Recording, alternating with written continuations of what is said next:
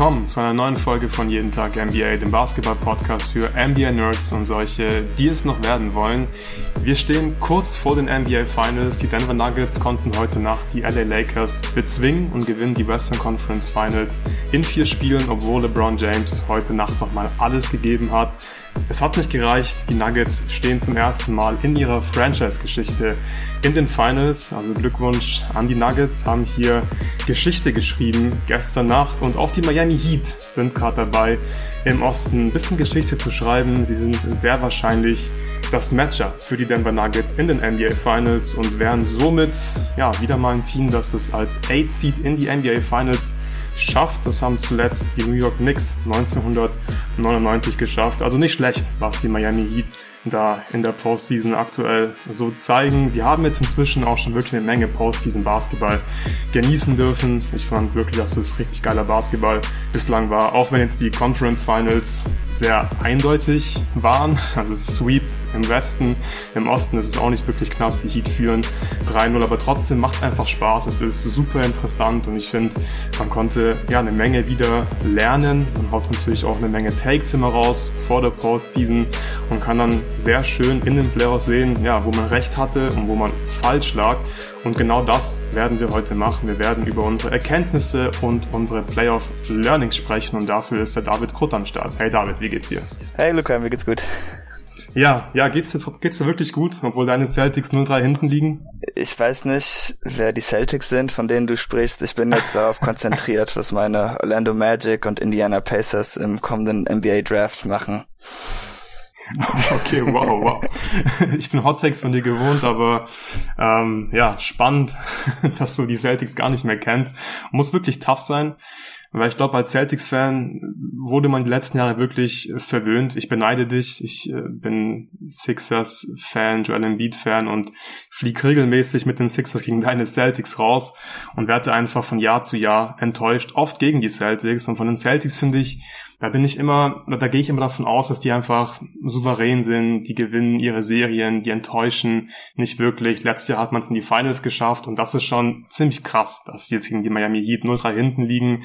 Miami spielt eine krasse Postseason, das will ich überhaupt nicht schmälern, was sie da bislang geleistet haben, aber trotzdem 3-0 ist wirklich, ist es eine faustdicke Überraschung. Damit habe ich nicht gerechnet. Ich habe auf die Celtics getippt, ich habe wieder die Miami Heat ähm, bisschen unterschätzt wahrscheinlich. Ich habe daran gezweifelt, dass sie die Celtics schlagen können. Und ja, jetzt stehen sie mit mal mindestens einem Bein bereits in den NBA Finals. David, ich bin sehr gespannt auf deine Playoff Learnings.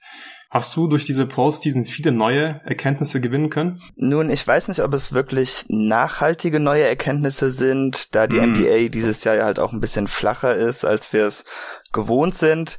Aber ich denke schon, dass in dieser Postseason ein paar, sagen wir mal, alte NBA-Weisheiten ein bisschen auf den Kopf gestellt wurden. Und ich bin halt auch gespannt, ob wir da vielleicht ein paar Übereinstimmungen haben oder ob wir vielleicht auch in den nächsten Jahren sehen können, dass sich das dann fortführt. Ja, sehr guter Punkt. Ich habe mich ja auch einige Takes aufgeschrieben und der Gedanke, der immer wieder in meinen Kopf kam, war, okay, ist das jetzt gerade nicht ein bisschen zu viel? Recency Bias ist natürlich auch klar bei so einem Format, dass Recency Bias einfach ein Faktor ist.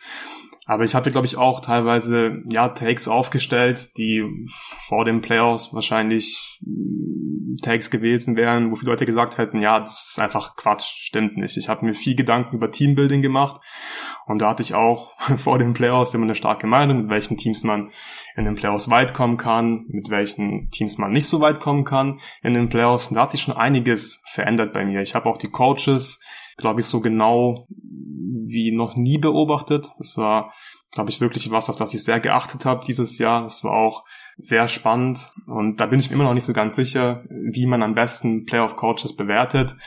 Weil es ist immer leicht zu sagen, ja, muss einfach irgendwie einfach alles besser machen, die müssen die Spiele gewinnen, aber man braucht natürlich einfach auch Lösungen. Also was kann man besser machen, was muss man anders machen und ich finde, es ist einfach extrem spannend dieses Jahr, weil die NBA so ausgeglichen ist wie schon lange nicht mehr. Ich kann mich nicht daran erinnern, dass die NBA jemals ansatzweise so ausgeglichen war, seitdem ich zumindest NBA Basketball verfolge. Und das macht unglaublich viel Spaß.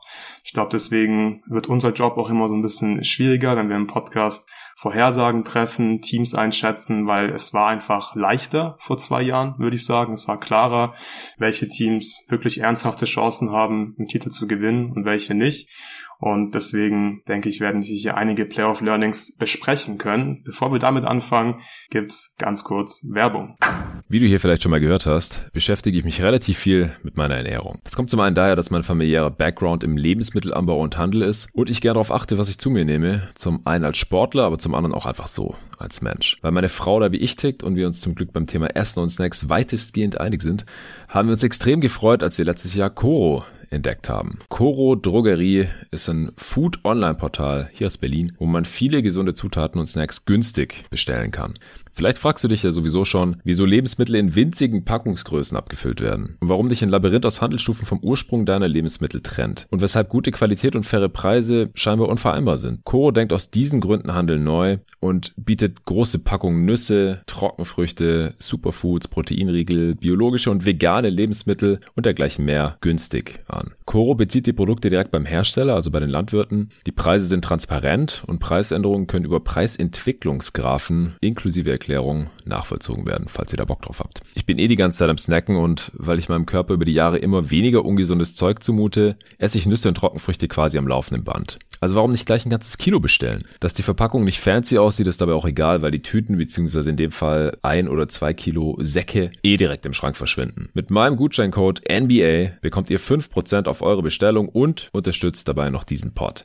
Also einfach mal auf corodrogerie.de vorbeischauen. K-O-R-O Drogerie als ein Wort.de. Deine Bestellung geht direkt an dich raus und ab 100 Euro Einkaufswert sogar kostenlos. Ich gebe euch mal noch ein bisschen Inspiration und verrate euch, was bei unserer letzten Bestellung so mit dabei war. Also nach wie vor Favorite mit Joule Datteln Premium Large mit Stein. Koro ein Kilogramm kann ich sehr, sehr empfehlen. Auch ein sehr geiler, süßer Snack sind die Bio Fairtrade Mangostreifen Brooks. Ein Kilo, super lecker blanchierte Mandelkerne, ein Kilo auch nie verkehrt. Crunchy Bio Erdnussmus 500 Gramm, auch sehr zu empfehlen. Kürbiskerne aus der Steiermark, ein Kilogramm und 500 Gramm Bio Pinienkerne. Hey, also Gutscheincode NBA auf corodrogerie.de. Das findet ihr wie immer auch in der Beschreibung dieses Podcasts. Ja, David, bevor wir mit den Learnings anfangen, lass noch kurz über deine Celtics sprechen. Du hast gesagt, du weißt nicht mehr, wer die Celtics sind. Aber was passiert da gerade? Warum, warum ist es gerade so ein Meltdown? Warum liegen die Celtics 0-3 hinten? Ja, also das erste Problem, was mich am meisten stört, glaube ich, ist, dass man offensichtlich die Probleme des letzten Jahres nicht wirklich beheben konnte. Man hat sich natürlich mit Malcolm Brockton mehr Ballhandling reingeholt. Ähm, ich denke aber, dass man jetzt in der Postseason sieht, dass das irgendwie nicht gereicht hat. Denn äh, klar, gegen Philly und Atlanta waren Turnovers jetzt kein großes Problem, aber das sind halt auch keine Teams, die Turnover forcieren. Und jetzt gegen Miami, ein Team, was das sehr gut kann, äh, da ist man jetzt wieder an genau der gleichen Stelle wie in der letzten Saison. Und das ist für mich das größte Problem, denn das ist auch meiner Meinung nach das, was wahrscheinlich am schwierigsten zu beheben ist, denn bei Jalen Brown wird es auf jeden Fall nicht mehr kommen.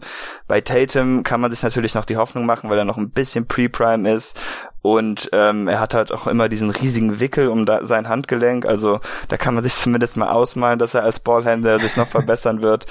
Aber äh, in der Kombination mit der Defense, die halt dieses Jahr einfach ein bisschen eingebrochen ist, insbesondere in den Playoffs, in der Regular Season, war man ja irgendwie noch Top 5, was komisch war. Also ich meine, ich konnte mir das auch schön reden, aber wenn man die Celtics in dieser Regular Season hat spielen sehen, dann sahen die halt eigentlich nie so richtig stark aus in der Defense, zumindest nicht so, wie man es gewohnt ist. Das dachte ich halt, das liegt dann vielleicht ein bisschen einfach an äh, dem offensiven Umfeld der Liga heutzutage. Das ist einfach, ja, das gute Defense Defenses halt eigentlich auch nicht mehr so stark aussehen. Aber ich denke, jetzt in der Postseason muss man schon feststellen, dass da irgendwie eine Regression stattgefunden hat. Dazu kommt dann natürlich, dass Joe Missoula nicht der flotteste ist, was am defensiven Ende Adjustments angeht.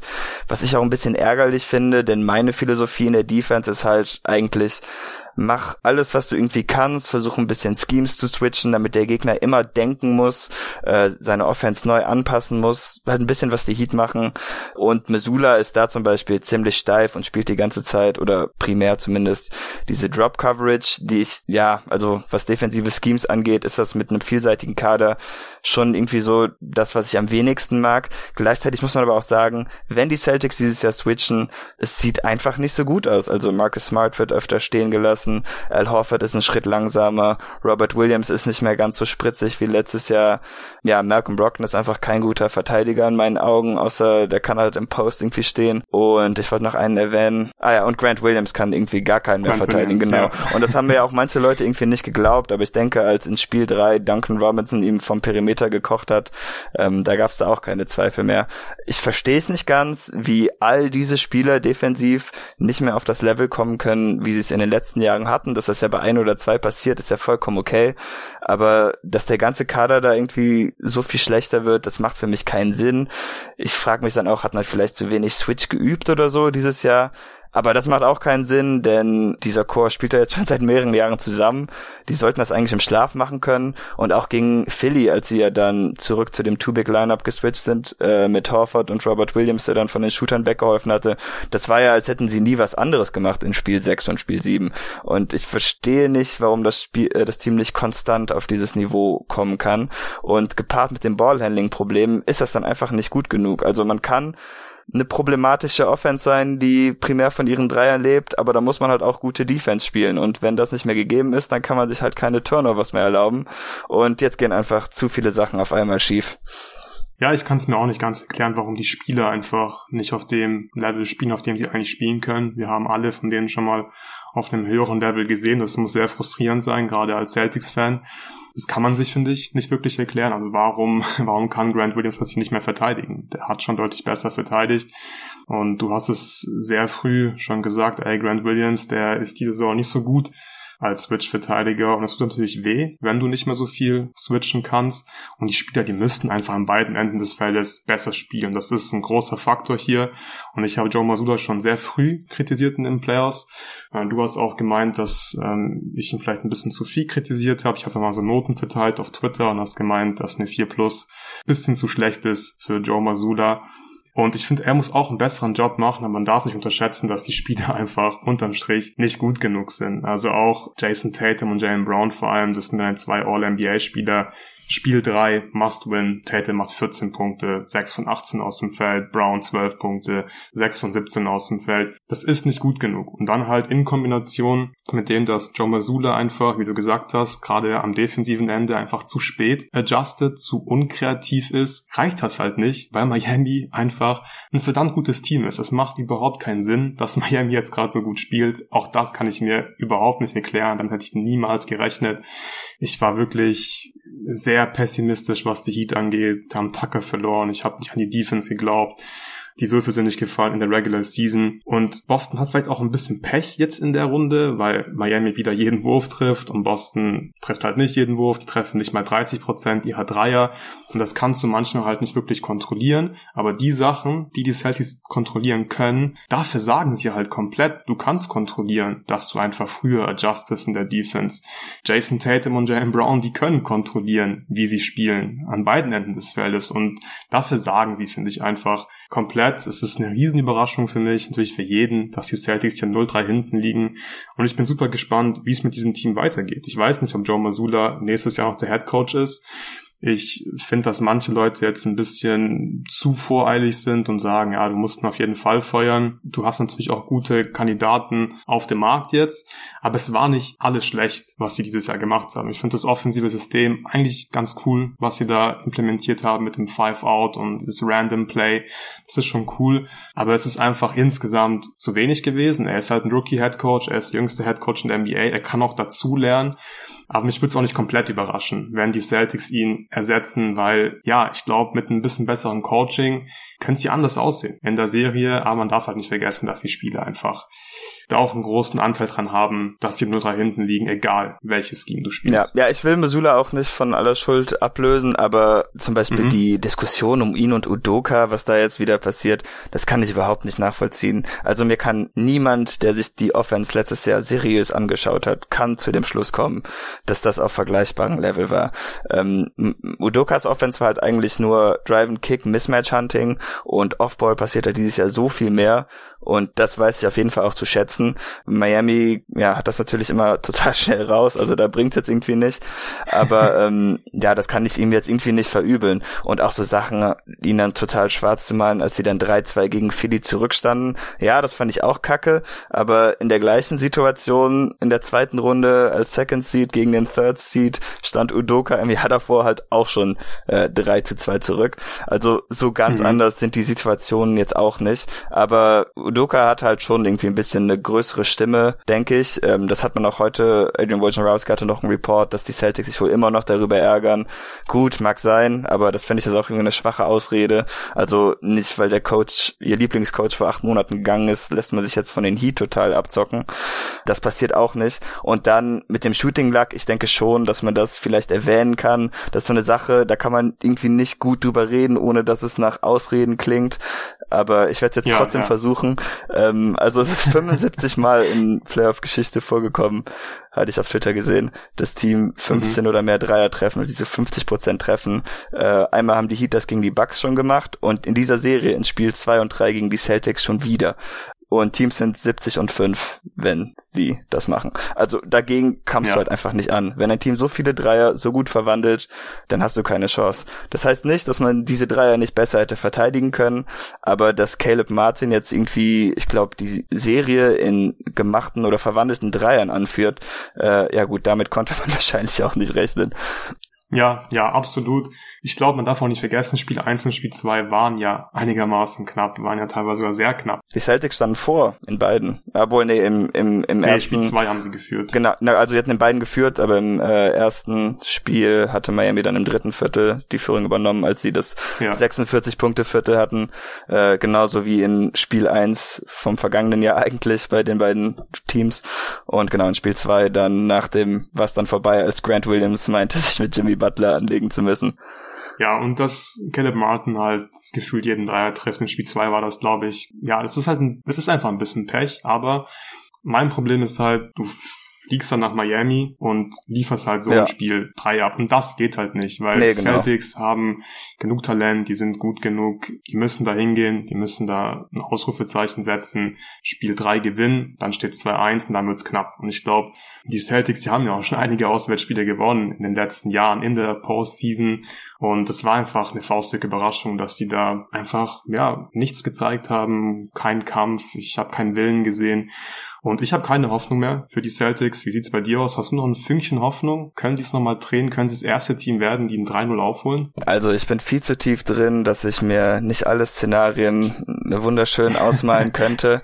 Äh, sicherlich habe ich schon dran gedacht an sich, so wie sie im letzten Spiel aufgetreten sind, das hat mir schon ein bisschen die Hoffnung genommen, denn wie du bereits meintest, da war gar nichts mehr. Schon im dritten Viertel haben die aufgehört, äh, Offense zu laufen. Da gab es irgendwie einen Dreier von Jalen Brown, da wurde er nur so halb verteidigt, aber er stand halt auch ein, zwei Schritte hinter der Dreilinie. Und mhm. ja, keine Ahnung, ging sonst auch nichts, dann hat er den einfach genommen. Ich weiß nicht, ob das sein Airball war, aber die Celtics haben in das Spiel auch drei oder vier Airballs geworfen. Ähm, also keine Ahnung, da schien es halt schon so ein bisschen durch. Aber an sich, also wenn man sich halt schon 3-0 zurückfinden will, dann vermutlich äh, als der höhere Seed mit dann später, wenn man genug gewinnen kann, noch Homecourt Advantage. Oh ähm, und dazu kommt natürlich noch, dass Miami, wie eben gesagt, bisher einfach die Netze abbrennt, während die Celtics gar nichts treffen. Die treffen knapp unter 30 Prozent ihrer Dreier. Also es gibt halt schon so ein paar Swing-Faktoren, aber allein wenn ich mir jetzt ausmalen müsste, ja gut, dann schaffen die Celtics es vielleicht zweimal angenehm zu gewinnen, dann müssten sie halt immer noch zwei knappe Spiele gewinnen und warum ich diesem Team das trauen, äh, zutrauen sollte, wenn sie jetzt gegen Eric Spoelstra und Jimmy Butler spielen, das weiß ich halt auch nicht. Ja, ja, ich glaube, das Ding ist leider durch. Aber ich glaube, wenn es jemand schafft, 0-3 aufzuholen, dann wahrscheinlich halt so ein Team wie die Celtics, eigentlich mehr Talent. Du hast gesagt, höheres Seed, hätten Homecourt. Aber ich stimme dir zu, nach der Performance in Spiel 3 glaube ich auch nicht mehr daran und ich würde sagen, wir können zu unseren Playoff-Learnings kommen. Hau du doch gerne mal dein erstes Playoff-Learning raus. Ja, also das erste ist offensichtlich, wenn man den Osten gewinnen will, dann muss man Anfang Januar bei 500 stehen. das war letztes Jahr so, das war dieses Jahr so, damit haben wir einen Trend und ich bin zuversichtlich, ähm, dass wir damit vorankommen. Nee, also jetzt mal ernsthaft. Ich bin sehr begeistert von dem Playoff Run von äh, Nikola Jokic. Ich mhm. frage mich immer mehr, wie wichtig Defense noch ist. Also natürlich hat das ist es wichtig. Die Celtics können gerade nichts verteidigen und das wird ihnen zu Verhängnis. Aber ähm, ich glaube, das Pendulum ist in der heutigen NBA halt schon weit genug rübergegangen, auch im Playoff-Basketball, dass man einfach mit besserer Offense, mit unschlagbarer Offense und die Nuggets Offense ist halt relativ unlösbar, sowieso wenn Jamal Murray dann auch noch anfängt zu kochen, dass es einfach nicht mehr so wichtig ist, dass man die beste Playoff Defense stellt. Im Double Step Back Podcast hatten unsere Kollegen ja, glaube ich mal, recht am Anfang an ihrer ersten Folgen äh, so ausgeschustert, wer meistens in den Playoffs gewinnt und es waren eigentlich immer die besten Defenses, stehen dann am Ende in den Finals mit dem Larry O'Brien Trophy auch letztes Jahr, da waren es halt entweder die Celtics oder Warriors, die beste Defense und eins der beiden Teams ist auch geworden. Und dieses Jahr bin ich mir ziemlich sicher, egal was passieren wird, es wird nicht eine der besten Playoff-Defenses sein, die das Ding gewinnt. Ja, da stimme ich dir zu. Das ist definitiv auch eins meiner Learnings. Ich glaube, ich war immer schon so ein bisschen mehr Team Offense als Team Defense. Du hast gesagt, natürlich ist beides wichtig, aber ich finde, was diese Playoffs in vielen verschiedenen Runden gezeigt haben, ist, dass es dir viel mehr wehtut, wenn du Spieler auf dem Feld hast, die offensiv im Prinzip gar nichts machen können, die du ignorieren kannst. Also ich würde sagen, defensive Wings ohne Wurf sind wahrscheinlich so der nutzloseste Spielertyp in der NBA in den Playoffs. Jemand wie Okoro oder Vanderbilt, teilweise auch Josh Hart zum Beispiel, natürlich irgendwie Value hat, aber irgendwann kommt ein Gegner, der wird dich einfach stehen lassen und du hast keine Lösungen dafür, meistens dann mit diesen Spielertypen. Und du kannst halt nicht alles kompensieren mit Perimeter Defense, weil Perimeter Defense ist halt nicht so wichtig. So, du kannst nicht alle fünf Spieler verteidigen. Rim Protection ist sowieso ein bisschen wichtiger. Aber die Nuggets zeigen es, auch das ist anscheinend nicht das Wichtigste in der Postseason. Du kannst auch mit einer durchschnittlichen Defense in die NBA Finals einziehen. Und ich finde einfach, Shooting ist, ist so viel wichtiger als Perimeter Defense und generell Offense. Ich will einfach eine gute Offense haben, wo ich mir keine Sorgen machen muss, dass ein, zwei Spieler von mir ignoriert werden, weil ich finde, da können Coach natürlich irgendwie kreativ werden, aber es wird immer einfach ein großer Nachteil sein und ich finde es halt viel leichter, ein solides defensives Scheme zu entwickeln, als das zu kompensieren in der Offense, wenn einfach zwei Spieler ignoriert werden. Und das ist, glaube ich, wirklich ein Learning für mir gewesen, diese Playoffs, weil ich finde dass die Shooter, einfach die Miami vor allem hat, zeigen, du kannst defensive Schwächen haben, aber es ist nicht so wichtig, wenn du einfach weißt, was du machst in der Defense. Wenn du deine Rotation läufst, wenn du dir einfach Mühe gibst in der Defense, dann kannst du das viel besser kompensieren als andersrum, wenn du in der Offense halt nichts kannst. Und ich glaube, defensive Schwächen von Shootern gerade, von Wings, die, die, die die offensiv ein bisschen was liefern können, die werden echt überbewertet. Wenn wir immer über Teambuilding sprechen, dann heißt, ja, Duncan Robinson, den kannst du nicht spielen lassen und auch Max Roos ist ein bisschen schwierig und Gabe Vincent und so. Ja, aber die machen einfach ihren Job in der Defense und ich finde, man sieht sieht ja, was Spolstra für Möglichkeiten hat, weil er diese ganzen Shooter hat. Er kann kreativ werden, die rennen die ganze Zeit rum, die beschäftigen die Defense der Boston Celtics.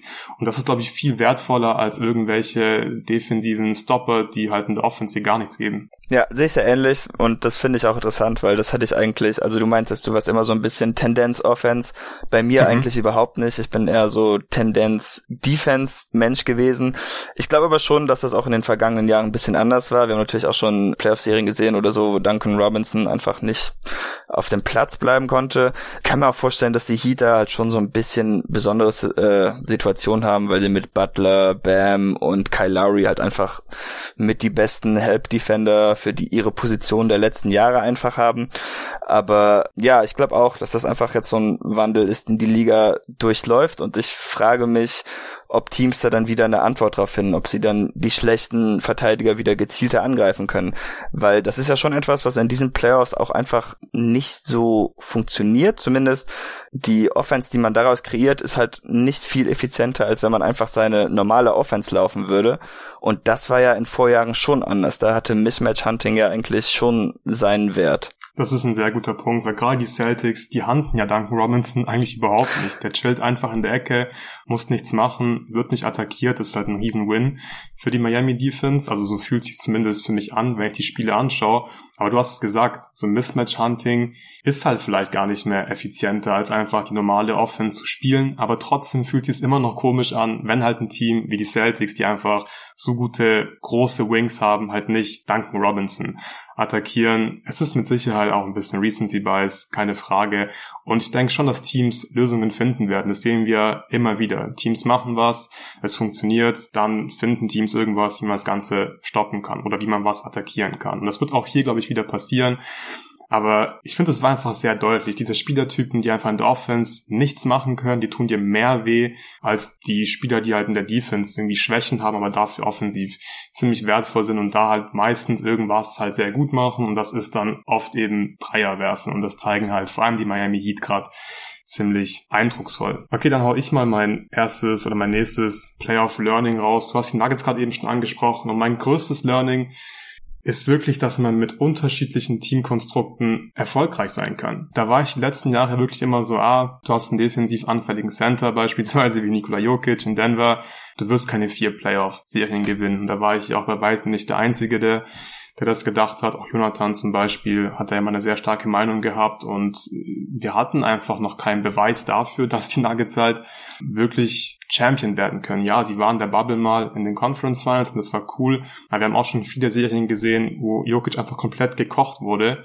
defensiv und ich dachte einfach, dass du so keinen Erfolg haben kannst, dass du so keinen Titel gewinnen kannst. Und nach diesen Playoffs muss man einfach sich ganz klar eingestehen, dass man da einfach falsch lag. Die Nuggets zeigen es gerade, dass du mit einem All-Time-Great Center, der defensive Fragezeichen hast, definitiv einen Titel gewinnen kannst. Also die Nuggets haben noch keinen Titel gewonnen, stehen jetzt in den Finals, aber mir reicht das schon, dass ich jetzt wirklich sagen kann, du kannst wirklich mit einem soliden defensiven Scheme, das perfekt ausgeführt wird, kannst du einen Titel gewinnen, weil die Nuggets, die spielen ja auch wirklich eigentlich so Regular Season Defense, finde ich, ist das. Und wir haben gerade eben bei den Celtics so ein bisschen kritisiert mal wieder, dass sie nicht kreativ genug sind. Äh, sie machen einfach nicht genug in der Defense, obwohl sie die, die, Möglichkeiten haben. Die Nuggets haben die Möglichkeiten nicht und spielen deswegen entweder irgendwie Hedge Defense, verteidigen also am Level vom Screen oder spielen Drop Defense. Und das sehen Teams ja wirklich ständig in der Regular Season. Normalerweise wissen NBA-Teams auch, wie man so ein Scheme attackieren kann, wie man sich gegen so ein Scheme gute, effiziente Abschlüsse herausspielen kann. Und das klappt auch gegen die Nuggets teilweise. Aber sie machen es einfach gut genug und führen es einfach perfekt aus, dass die Offense der Gegner nicht so gut ist, dass sie mithalten können mit der Offense der Nuggets, weil die ist einfach so krass und das ist halt der nächste Punkt. Ich finde es super spannend, wie Nuggets ihr Team aufgebaut haben und was für Spielertypen sie haben. Natürlich kannst du es nicht kopieren, den wahrscheinlich Gold Offensive Hub in Nikola Jokic zu haben. Es ist einfach krass und da kannst du einfach viele Dinge machen, die sonst NBA-Teams nicht machen können. Aber wenn wir uns mal den Supporting Cast anschauen, ist es schon mal spannend, dass es halt nicht diesen klaren zweiten Superstar gibt. Ja, Jamal Murray spielt wahrscheinlich gerade irgendwie zumindest mal wirklich wie ein richtiger Star in dieser Postseason. Und das ist natürlich sehr wichtig für Nuggets und das wussten wir auch schon vor den Playoffs. Aber der Typ, der war noch nie All-Star. Und wir haben bei den Suns zum Beispiel Kevin Durant mit Booker, in Dallas haben wir Kyrie Irving mit Luka Doncic, in LA haben wir AD und LeBron. Und so ein Duo haben wir bei den Nuggets einfach nicht. Aber was wir bei den Nuggets haben, ist einfach, finde ich, ein perfekter Supporting Cast. Und wir haben hier einfach eine große Vielfalt, finde ich, von unterschiedlichen Spielertypen, die super zusammen harmonieren. Wir haben Murray als Ballhandler und Shotmaker. Wir haben Michael Potter Jr. als Movement Shooter. Aaron Gordon ist ein krasser Cutter, ist natürlich ein bisschen schwierig in der Postseason, äh, ihn offensiv richtig einzusetzen, wird halt stehen gelassen, aber es funktioniert trotzdem irgendwie. KCP als Spot-Up-Shooter, wir haben Bruce Brown, der irgendwie ein richtig guter Slasher ist und ständig zum Korb kommt, sein Dreier natürlich jetzt auch ähm, mehr nimmt und die auch ganz gut trifft. Und ich finde, die Nuggets haben einfach ein System entwickelt, dass sie wirklich aus allen Spielern das Beste rausholen, finde ich. Und das finde ich richtig cool, weil das zeigt, dass du halt nicht diese zwei, drei Stars oder Superstars brauchst, um Erfolg zu haben. Du brauchst einfach, natürlich brauchst du einen Superstar, aber du brauchst vor allem dann einen guten Supporting Cast drumherum und du brauchst nicht zwei Superstars. Es reicht einfach, wenn du diesen einen Superstar hast und dann ein perfektes Team um diesen Star baust und das finde ich richtig cool, dass das funktioniert. Ja, also erstens muss ich kurz widersprechen. Für mich ist Jamal Murray absolut ein Star der höchsten Klasse. Es war für mich sehr schwer, als er die paar Jahre gefehlt hat. Es war auch derjenige, den ich nebst Jalen Brown damals in der Draft haben wollte. Ich denke auch, dass Murray eigentlich wenn fit für Playoff Basketball auch der bessere Spieler ist, einfach weil er äh, Würfe effizienter verwandeln kann. Aber ansonsten stimme ich dir zu. Ja, also das zu kopieren wird natürlich nicht so einfach, wenn die die Offense invertieren können mit Jokic, da das einfach ein Skillset ist, das andere Stars nicht so drauf haben. Da frage ich mich, wie andere Teams das umsetzen wollen. Aber im Allgemeinen, nach den beiden Punkten, die wir jetzt schon angesprochen hatten, bin ich schon gespannt, ob wir jetzt irgendwie sehen könnten, dass es mehr Teams gibt, die irgendwie all in on Offense gehen und die Defense vielleicht ein bisschen verschmähen, weil man jetzt einfach den Eindruck gewonnen haben könnte, dass das reicht. Andererseits braucht man halt schon einen ziemlich kompetenten Coach, um das umsetzen zu können. Von defensiven Schemes hast du ja auch schon gesprochen. Es darf natürlich keine unkoordinierte Defense sein, wo es ein oder zwei Leute gibt, die keine Ahnung haben, was sie machen wollen, denn dann fällt das natürlich auch schon alles zusammen. Für mich war das auch immer ein Grund, dass ich bei Jokic nicht ganz so kritisch war wie ihr. Ähm, also die Idee, sorry, dass ich da jetzt reinhauen muss, aber ihn hinter Joel Embiid zu ranken, ähm, das konnte ich noch nie verstehen, denn für mich ist es auch schon seit Jahren so, auch in den Playoff-Serien, die dann teilweise sieben Spiele gebraucht haben, die dann auch so ein Schlagabtausch waren, wo man bis zum letzten Wurf eigentlich nicht wirklich wusste, wer sie gewinnen würde. Das Ding ist halt mit Nikola Jokic, wenn du seinem Team den letzten Wurf gibst, dann hast du so gut wie verloren.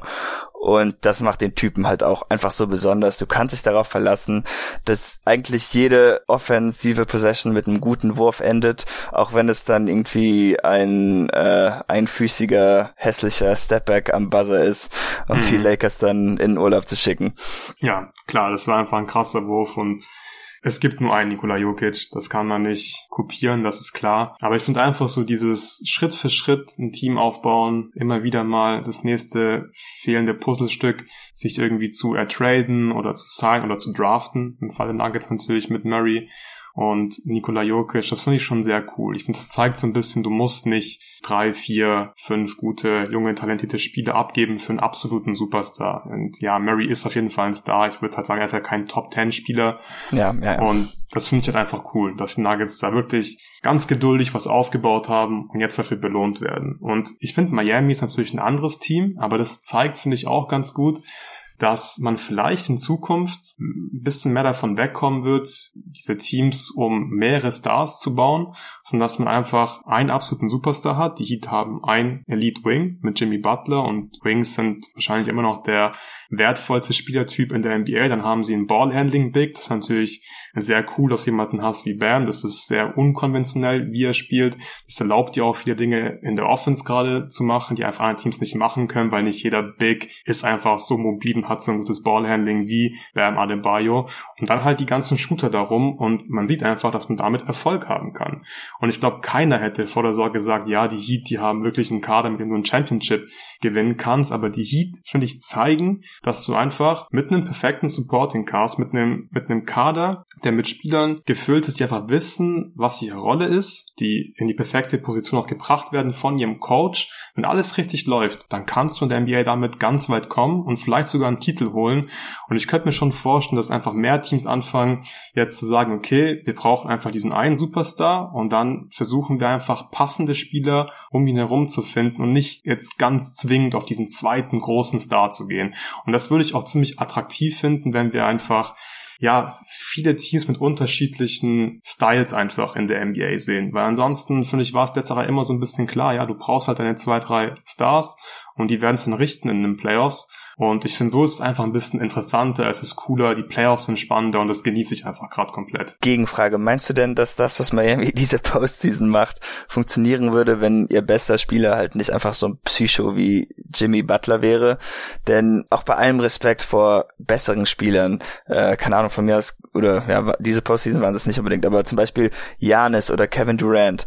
Ich glaube ehrlich gesagt nicht, dass sie das mit diesem Kader so weit treiben könnten. Ähm, ich glaube, da braucht man schon auch wirklich einen ganz besonderen Spieler für, damit das so zusammenkommen kann. Ja, natürlich braucht man dafür einen ganz besonderen Spieler dafür.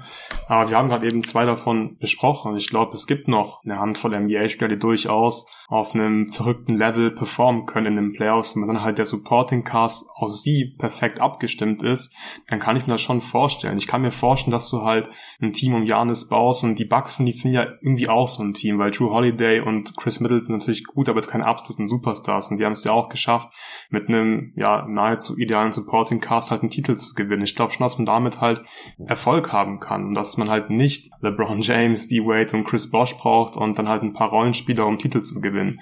Aber natürlich, es kann jetzt einfach jedes Team sagen, ja, wir holen uns einen Star, weil es gibt nicht genug von diesen Jimmy Butlers und Nikola Jokic, das ist natürlich klar. Aber es gibt auch nicht äh, genug Superstars, damit du sagen kannst, jedes Team holt sich drei Superstars rein und dann werden wir schon irgendwie einen Titel gewinnen. Ja, aber gut, das ist ja mit dem mit dem neuen Cap Landschaft, äh, ja. Die auf uns zukommt, wird sich das, glaube ich, eh so ein bisschen erübrigen, dass wir eher, also zwangsweise einfach in Richtung des ähm, Heat-Modells rutschen werden, einfach weil wenige Teams die Eier haben werden, um so viel Geld in die Hand zu nehmen und äh, Draft-Picks zu verschmähen und was auch sonst alles dann noch auf einen zukommt, wenn man äh, zu viel Geld ausgibt. Ja, genau, das ist noch ein ganz wichtiger Punkt, den habe ich mir auch aufgeschrieben. Stichwort Second Apron wird auf jeden Fall schwieriger für Teams, so Superstar-Teams zu bauen. Deswegen glaube ich, werden wir einfach in Zukunft öfters dieses Konstrukt sehen, ein Top-10-Spieler plus halt einen richtig geilen Supporting-Cast ohne weiteren klaren Top-10-Spieler. Und das haben wir einfach halt oft gesehen, die letzten Jahre, zwei Top-10-Spieler mindestens und dass es halt zu Erfolg führt. Das wird einfach überhaupt schwieriger, das hinzubekommen finanziell in Zukunft. Ich glaube, dadurch werden wir einfach eine ausgeglichenere NBA haben, schätze ich. Und dadurch wird es auch weniger richtig und falsch geben beim Teambuilding. Ich glaube, man muss ein bisschen geduldiger werden und Teams einfach dann zur Not auch mal ein paar Jahre geben, ein paar Versuche geben in den Playoffs. Die Nuggets zeigen es gerade Jetzt schaffen sie es halt in die Finals. Die letzten Jahre hat es nie gereicht, vor allem wegen Verletzungen, aber auch wegen der Defense. Und jetzt sind sie einfach so eingespielt und die Offense ist so krass, dass es halt egal ist, dass sie nur eine durchschnittliche Defense haben. Okay, dann machen wir weiter. Hau du doch gerne mal dein nächstes Playoff Learning raus. Ja, Coaching ist schon wichtig.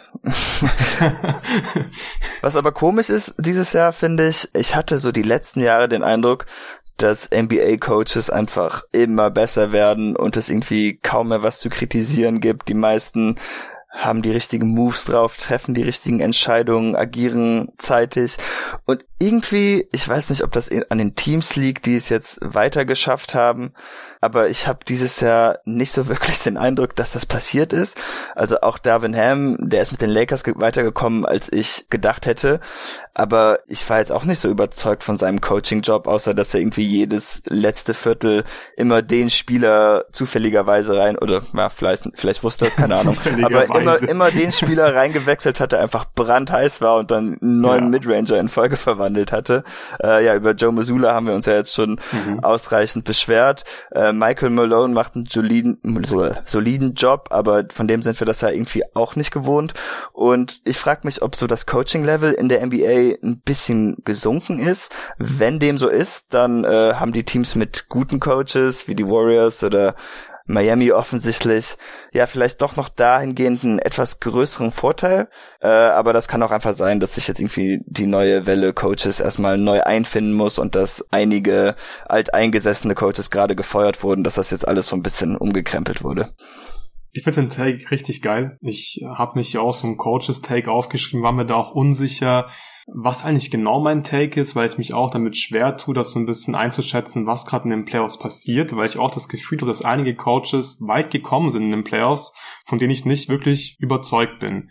Und ich glaube, mein Take ist einfach so ein bisschen, du kannst halt trotz einem durchschnittlichen, ganz normalen NBA-Coach halt weit kommen. Ich würde sagen, Joe Masula ist halt kein Top-Coach. Der ist halt ein, weiß nicht, ein solider Coach, wenn's wenn's hochkommt. Und der Kader ist halt einfach gut. Ähm, hat wahrscheinlich auch einige Dinge richtig gemacht. Und dann kommst du halt auch mal in die Conference Finals. Aber man sollte sich halt nicht von diesem Resultat, glaube ich, blenden lassen. Weil ich glaube einfach, dass so ein Coach wie Spolstra einfach, was heißt ich glaube, ist einfach offensichtlich, er maximiert dieses Team halt so krass und holt alles aus diesem Team raus. Und das ist halt so wertvoll. Und ich glaube, du brauchst halt einen richtig krassen Coach, damit du einen Titel gewinnen kannst. Ich glaube, diese durchschnittlichen Coaches, mit denen kannst du mal mehrere Runden gewinnen. Aber irgendwann, glaube ich, wird es einfach ein Coaching-Mismatch geben. Und das sehen wir auch gerade, finde ich, in beiden Serien. Ich finde, in beiden Serien waren Spolstra und auch Malone die ganz klar besseren Coaches. Ich meine, Darwin Ham hat gestern Tristan Thompson und AD gemeinsam spielen lassen. Ich dachte mir wirklich so, what year is it? Ich konnte es echt nicht glauben und Tristan Thompson war jetzt auch nicht voll schlecht, aber einfach diese Lineups so, das geht eigentlich nicht klar, das kannst du nicht machen in den Playoffs, finde ich. Und ich glaube, wir dürfen nicht vergessen, dass halt gute Coaches wie Nick Nurse, die vor allem für ihre Adjustments bekannt sind in den Playoffs und auch Ty Lue, entweder gar nicht in den Playoffs waren dieses Jahr, weil ihre Teams einfach nicht gut genug waren, beziehungsweise im Fall von Lou, er war in den Playoffs, aber seine Stars waren verletzt. Ich glaube, wenn die in den Conference Finals stehen würden mit ihren Teams, dann glaube ich, würden wir hier ein richtig geiles ja, Schachmatch wahrscheinlich sehen zwischen Coaches mit ganz vielen Adjustments. Da würden wir anders darüber reden. Und deswegen ist, glaube ich, mein Takeaway einfach, dass man es halt schon weit bringen kann mit einem mit einem soliden Coach, aber im Endeffekt brauchst du einfach halt einen absoluten Top-Coach, glaube ich, damit du einen Titel gewinnen kannst. Ja, volle Zustimmung, leider. ja, ja, als Celtics-Fan muss da wahrscheinlich leider sagen, zur Zeit. Ich bin echt gespannt, wie sich Masula entwickeln wird. Ja, ich will den auch nicht abschreiben. Also jetzt für seine Karriere. Der, der ist 34, also ähm, ich glaube, Al Horford ist älter. da muss, muss, man sich kurz dran erinnern. Und er war ja auch noch nie vorne an der Bank. Also den Umständen entsprechend finde ich ja ganz okay. Aber es kommen natürlich immer mehr besorgniserregende auf. Auch wenn ich mich nach wie vor freue, dass er keine Timeouts callt, denn das hat mir dieses Jahr so viel Stunden an Schlaf gespart. Die die kriege ich nie wieder. Und wenn die Saison jetzt eh nichts wird, dann war es auch nicht umsonst. Ja. ich würde würd gerne bei den, bei den Coaches so ein bisschen weitermachen.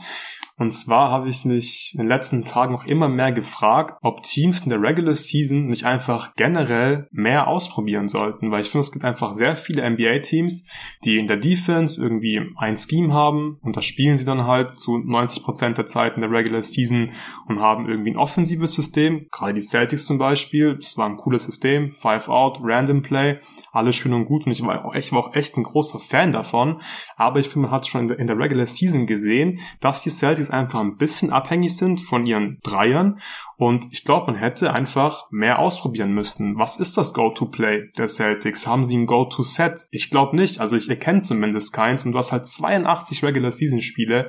Und ich glaube, die Teams, die könnten da viel, viel mehr ausprobieren. Warum probiert Boston nicht zum Beispiel mehr Zonen-Defense? Miami hat so viel Zonen-Defense gespielt. Natürlich mussten sie es auch auf eine Art machen, weil sie einfach viele kleine, anfällige Verteidiger hatten.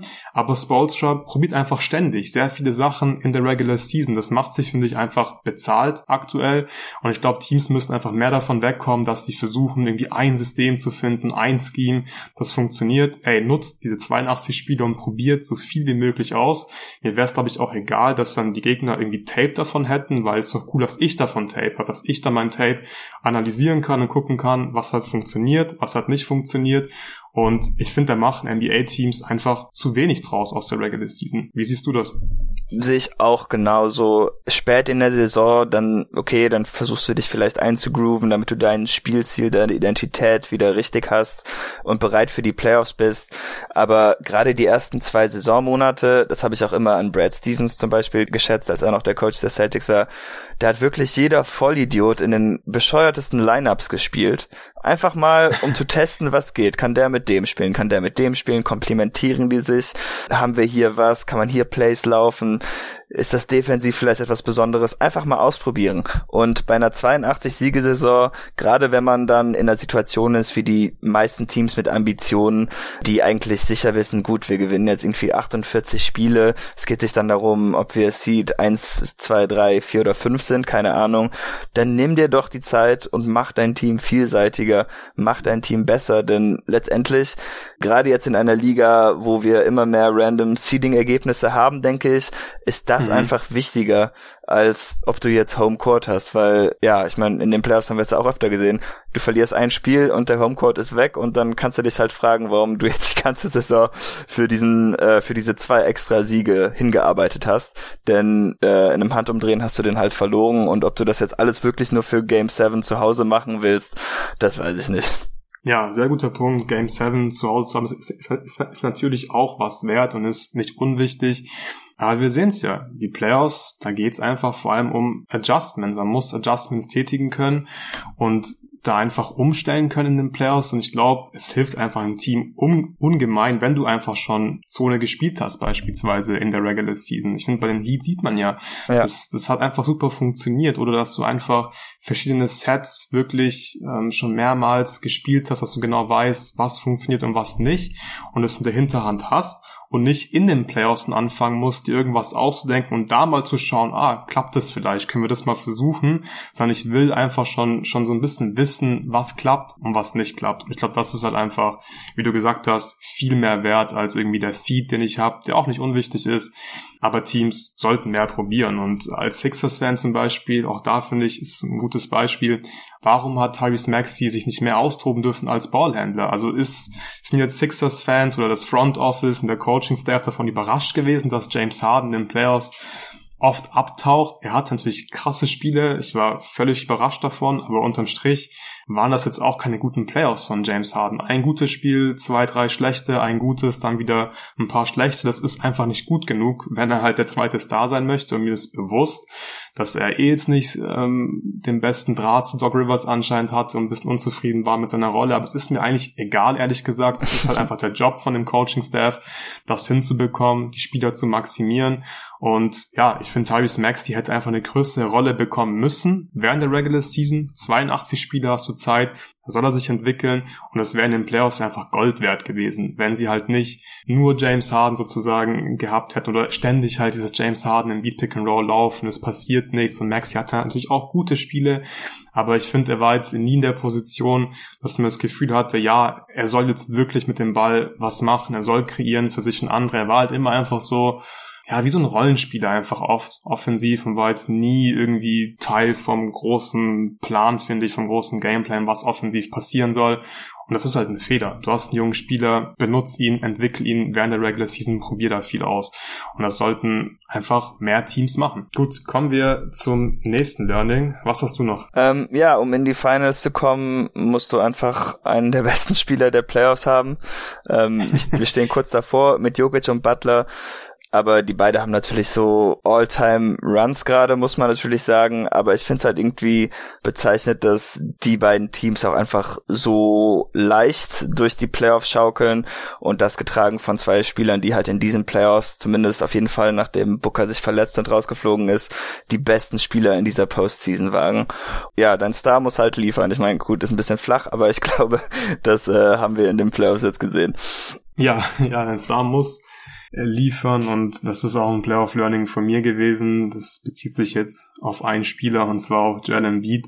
Und wenn dein Star halt nicht liefert, was Beat nicht gemacht hat in den wichtigsten Momenten und ich weiß, er war irgendwie angeschlagen, aber es ist mir auch wirklich egal, weil er hat dann immer besser gespielt und sah physisch zumindest fit aus oder halbwegs fit und er konnte einfach nicht liefern. Und wenn dein Star nicht liefern kann, dann hast du einfach ein großes Problem und dann musst du, finde ich, auch wirklich hinterfragen, wie du dein Team halt baust. Ich finde, Philly ist da wirklich das Paradebeispiel dafür, weil du kannst jede Regular Season sagen, ja, es klappt ja alles gut und wenn ein dann mal fit ist in der Postseason, dann kann er dominieren und du hast eine gute Offense und eine gute Defense, weil du halt Beat hast. Aber unterm Strich vertraue ich Beat nicht, dass ich ihm den Ball geben kann in einem Game 7 werden und er einfach Punkte macht. Dass er einfach gegen Al Horford, der 500 Jahre alt ist, Punkte macht.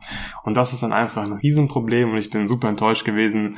Das haben wahrscheinlich auch schon die meisten Hörer mitbekommen, weil ich habe da einfach so viel mehr erwartet von ihm und ich habe auch irgendwie Hoffnung gehabt. Ich weiß nicht warum. Ich dachte wirklich, Sixers, äh, die werden Spiel 6 vor allem gewinnen. Und auch bei Spiel 7 war ich noch relativ optimistisch. Die ersten fünf Minuten ungefähr. Und danach war klar, okay, Embiid und James Harden, die werden genau gar nichts machen in diesem Spiel. Und ich finde, Embiid zeigt halt, dass du brauchst vor allem einen guten Playmaker. Also klar, Scoring muss natürlich da sein bei einem Superstar, aber wenn du halt nur scorest und das dann vielleicht in den Playoffs dann auch irgendwann zum Problem wird und dann du auch kein guter Playmaker bist, dann wird's halt, finde ich, sehr schnell sehr, sehr dünn. Da muss einfach mehr kommen.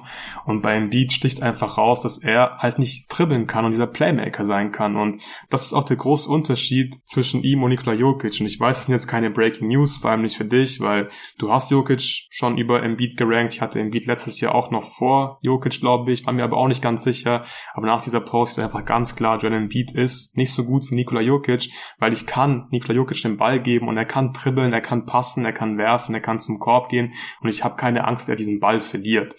Und ich glaube, man muss einfach bei Stars noch ein bisschen mehr, glaube ich, drauf schauen, wie gut sie halt als Playmaker vor allem sind. Ich glaube, bei den absoluten Superstars haben wir ein paar Ausnahmen mit äh, Kawhi, würde ich sagen, vor allem und auch Kevin Durant teilweise, die halt in erster Linie Scorer sind, aber halt ganz, ganz krasse Scorer. Dann ist es irgendwie okay, aber normalerweise die, die Teams, die dann Championship holen, die haben halt meistens einen ziemlich krassen Playmaker. LeBron James hat viele Titel gewonnen in den, in den letzten Jahren, einer der besten Playmaker all time.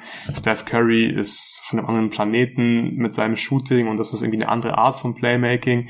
Aber er ist nicht auch ein super Playmaker und wenn mein Superstar halt kein guter Playmaker ist, Jalen Brown, finde ich, sieht man zum Beispiel, Jason Tatum, da kommt auch zu wenig. Ich glaube, das unterschätzt man vielleicht sogar ein bisschen, obwohl man ja weiß, dass Playmaking gerade bei Superstars ziemlich wichtig ist. Aber ich glaube, dass es sogar noch wichtiger ist, als man irgendwie dachte oder als ich zumindest dachte vor diesen Playoffs. Ja, nee, also ist auf jeden Fall schwierig. Genau, Tatum ist halt so gerade an der Grenze. Ich finde schon, dass er sich halt so auf dem Leonard Durant Niveau als Playmaker befindet, aber mhm. zumindest im Moment noch, hoffentlich nicht mehr lange. Die beiden sind als Shotmaker einfach genau. so viel besser, dass sie den Unterschied rausreißen. Das fehlt bei Tatum halt. Genau, bei Brown kann man halt, denke ich, auch schon abschließend sagen, dass er nicht mehr zu dem Punkt kommen wird, aber das ist ja halt auch so ein Grund, weshalb ich beim Beat immer so riesige Zahnschmerzen hatte. Äh, der hatte übrigens in den Playoffs ähm, weniger Assists pro Spiel als Jalen Brown und auch weniger Potential Assists. Ich habe es gerade mal nachgeschaut. Wie also du bist jetzt auch einfach etwas raus bei Embiids ja. Playmaking, weil wir hatten ja schon öfter diskutiert mhm. und du meintest ja dann auch, ja gut, aber er kann ja jetzt die Reads machen und ich war halt nie so wirklich davon überzeugt, ob das halt auch in Playoff-Intensität mit neuen defensiven Looks halt auch so mhm. umsetzbar ist. Liegt natürlich auch daran, dass meine Celtics das dann oft gegen ihn gut umgesetzt hatten, aber du bist da dann jetzt auch wieder gelandet. Ja, ich bin da jetzt ein bisschen raus, was Embiid als erste Option angeht, ja. weil ich bleib dabei, er kann die Reads machen, das war ein großer Schritt für ihn, aber es reicht nicht. Und das habe ich einfach erst diese Playoffs gelernt, leider sehr schmerzhaft lernen müssen, dass es halt nicht reicht, dass er irgendwelche Regular Season Reads im Prinzip macht, weil dafür ist es gut genug. Und ich fand es in der Regular Season echt nice. Er hat diese Reads automatisch gemacht, die Pässe waren gut,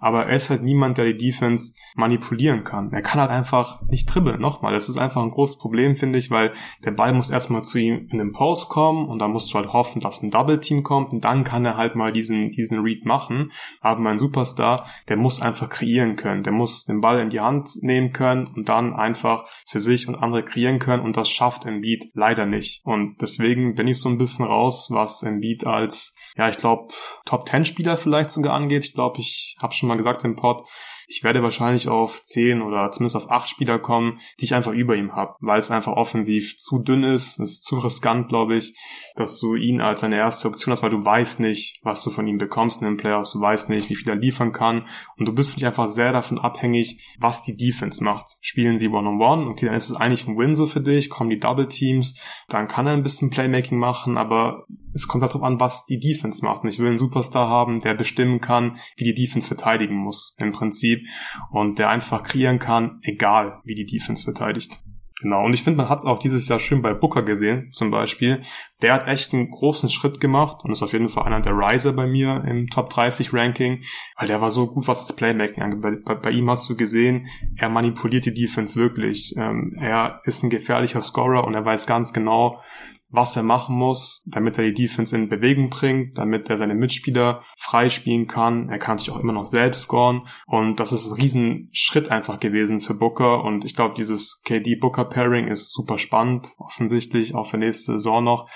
Vor allem, weil Booker einfach diesen Schritt jetzt gemacht hat. Jetzt kann er, glaube ich, einfach als Ballhändler, als primärer Ballhändler agieren. Ich glaube, du brauchst keinen richtigen Point Guard neben Devin Booker und das ist auch fürs Teambuilding, glaube ich, super spannend und ermöglicht den Suns jetzt ja neue Möglichkeiten. Ich bin gespannt, was die Suns machen werden. Ich könnte mir wirklich vorstellen, dass sie Chris Paul traden und dann halt ohne richtigen Point Guard in die nächste Saison gehen, zumindest ohne richtigen Point Guard der dann irgendwie closen soll oder in der besten Lineup steht, weil Booker diesen Schritt eben gemacht hat. Und dann kannst du dir stattdessen halt einen Wing reinholen, der werfen kann und ein bisschen verteidigen kann. Und dann ist es, finde ich, insgesamt ein gefährlicheres Team, weil Booker diesen Playmaking-Schritt gemacht hat. Ja, Booker war auch der Erste, an den ich gedacht hatte, als du meintest, Embiid muss ein bisschen runterrutschen.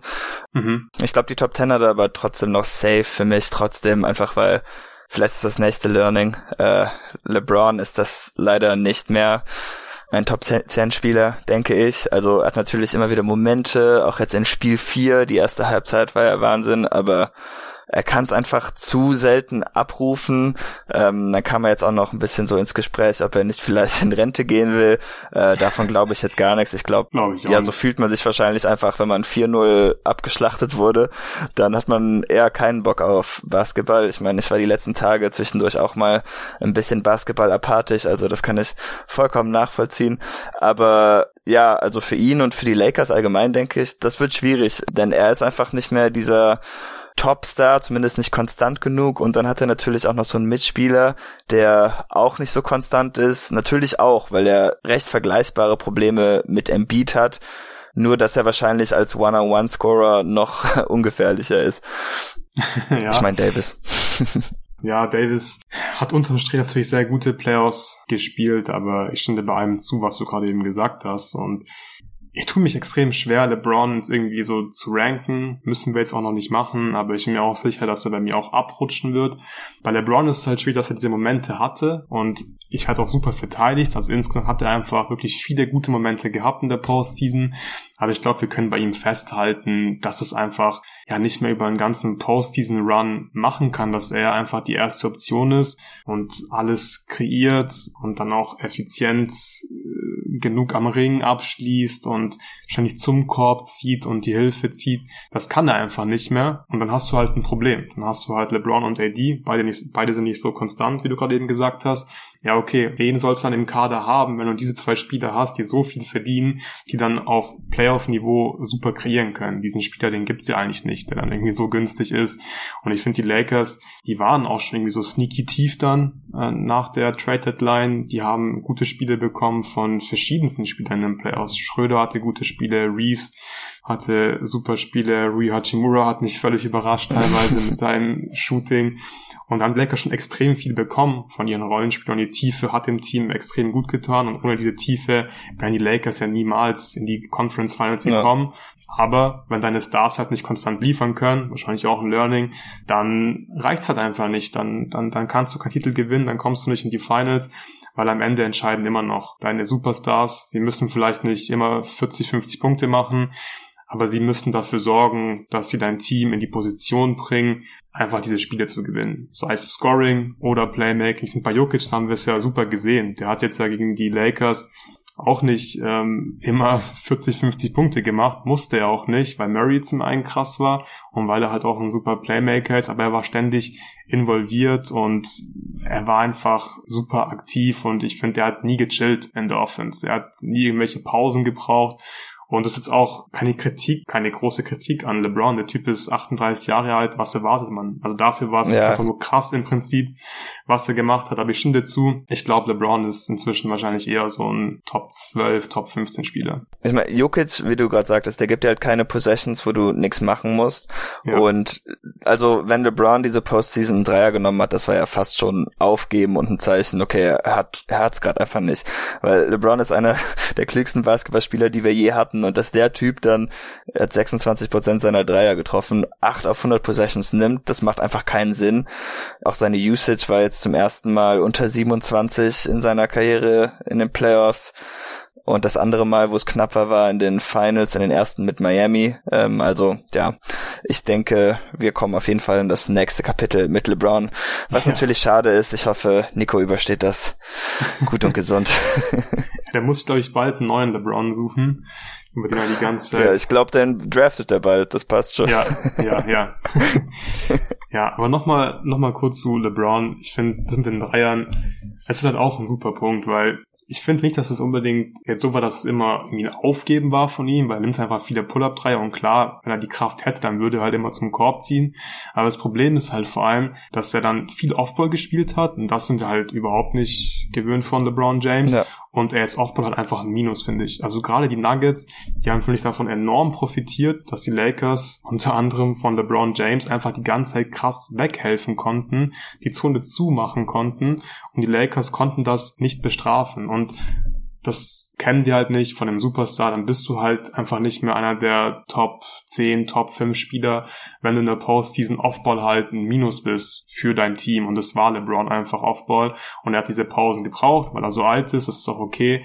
Aber dann ist es halt einfach nicht mehr gut genug, um einen Titel zu gewinnen. Mhm. Gut, hast du noch was? Nö, ich glaube, alles, was mir so eingefallen ist, haben wir abgehakt. Ja, ich glaube, ich habe eigentlich auch nichts mehr ich habe mir halt vor allem über dieses Teambuilding sehr viele Gedanken gemacht und auch über Tiefe. Das haben wir jetzt schon eigentlich auch schon zumindest oft angeschnitten jetzt in der letzten ähm, Stunde in dieser Aufnahme. Aber ich glaube, was ich auch gelernt habe in dieser Postseason ist, dass du halt wirklich sieben, acht, neun Playoff-taugliche Spieler brauchst. Das habe ich immer so ein bisschen unterschätzt. Ich war zum Beispiel auch sehr optimistisch, was die Phoenix Suns angeht. Ich dachte, okay, Kevin Durant ist äh, Plug and Play einfach und die Rollenspieler, die werden da schon das Nötigste tun. Aber da hat man einfach gesehen, es reicht halt nicht, wenn du zwei absolute Superstars hast, die brauchen halt Hilfe.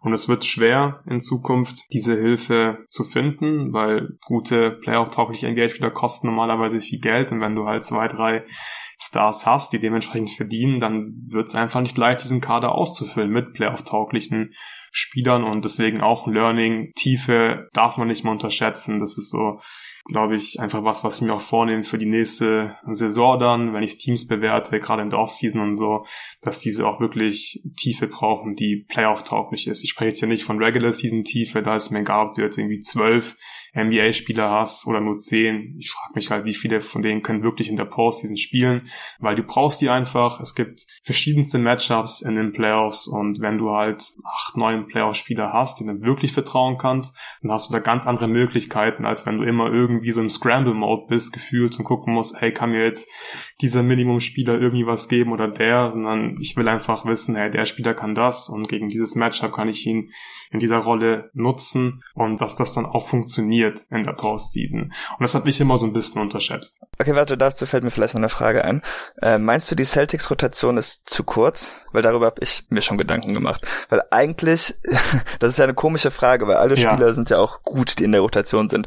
Aber eigentlich spielen sie seit Ende der Atlanta-Serie mit einem, mit ab und zu Grant Williams und mal einem Peyton Pritchard zwischendurch ja nur noch sieben Leute.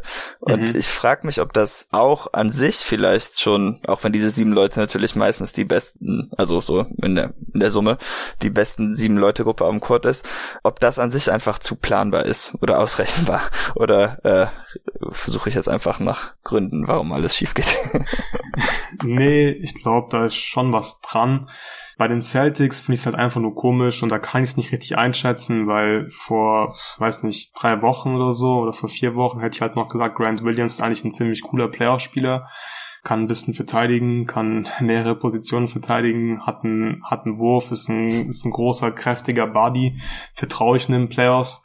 Malcolm Brockton von der Bank, geil. Äh, Robert Williams kam manchmal von der Bank oder wenn er startet, dann kommt halt jemand anderes rein, der Playoff-tauglich ist. Aber du hast ja vorhin schon gesagt, diese Spieler des Celtics, also gerade die Rollenspieler, die sind halt einfach gerade irgendwie nicht so gut. Und deswegen tue ich mich gerade so ein bisschen schwer, jetzt zu sagen, ja, Grant Williams ist kein Playoff-Spieler, aber eigentlich glaube ich schon, dass er ein Playoff-Spieler ist, aber gerade spielt er halt nicht wirklich ja. ein Playoff-Spieler. Das muss man schon, schon sagen. Und deswegen, ja, sind die Celtics wahrscheinlich gerade, so wie die Spieler spielen, nicht tief genug. Aber vor der Postseason hätte ich, hätte ich halt gesagt, oder habe ich glaube ich auch gesagt, dass die Celtics das tiefste Team haben, mit Derek White, mit Brockton, mit Robert Williams, mit Grant Williams, die liefern halt nicht. Und das ist verblüffend, ich kann es mir nicht erklären ja, ich habe, glaube ich, keine Antwort leider auf deine Frage. Okay, egal. Aber um jetzt nicht so negativ zu enden, ne, das, jetzt bin ich wieder traurig, um mich glücklich zu machen. Marcus Smart hat gesagt, don't let us win one. Und Jane Brown hat das auch gesagt. Ich bin jetzt wieder guter Dinge. Ich glaube, das ist irgendwie, haben die Red Sox in 2004 oder so gesagt, als sie das mhm. erste Baseballteam waren, das von 0-3 zurückkam. Also, Celtics in sieben. Celtics in sieben. Gut, das ist ein perfekter Abschluss. Warte, wann kommt der Pod raus? Entschuldigung, wann kommt der raus? der Pod kommt, glaube ich, erst morgen raus. Perfekt. Also die sind dann rausgeflogen und dann hört ihr hier noch, wie ich hier was von Celtics in sieben rufe. Ja, dann müssen wir es dabei belassen. Ja, also du kannst dich hier eigentlich nur blamieren mit diesem Take. Ist eine sehr unglückliche Situation. Bleibt aber drin. David hat gesagt, Celtics in sieben. Ihr könnt ihn dann in ein paar Tagen ärgern für diesen Take. David, vielen Vielen Dank, dass du dir Zeit genommen hast für die Aufnahme heute. Euch allen vielen Dank fürs Zuhören und bis zum nächsten Mal. Bis dann.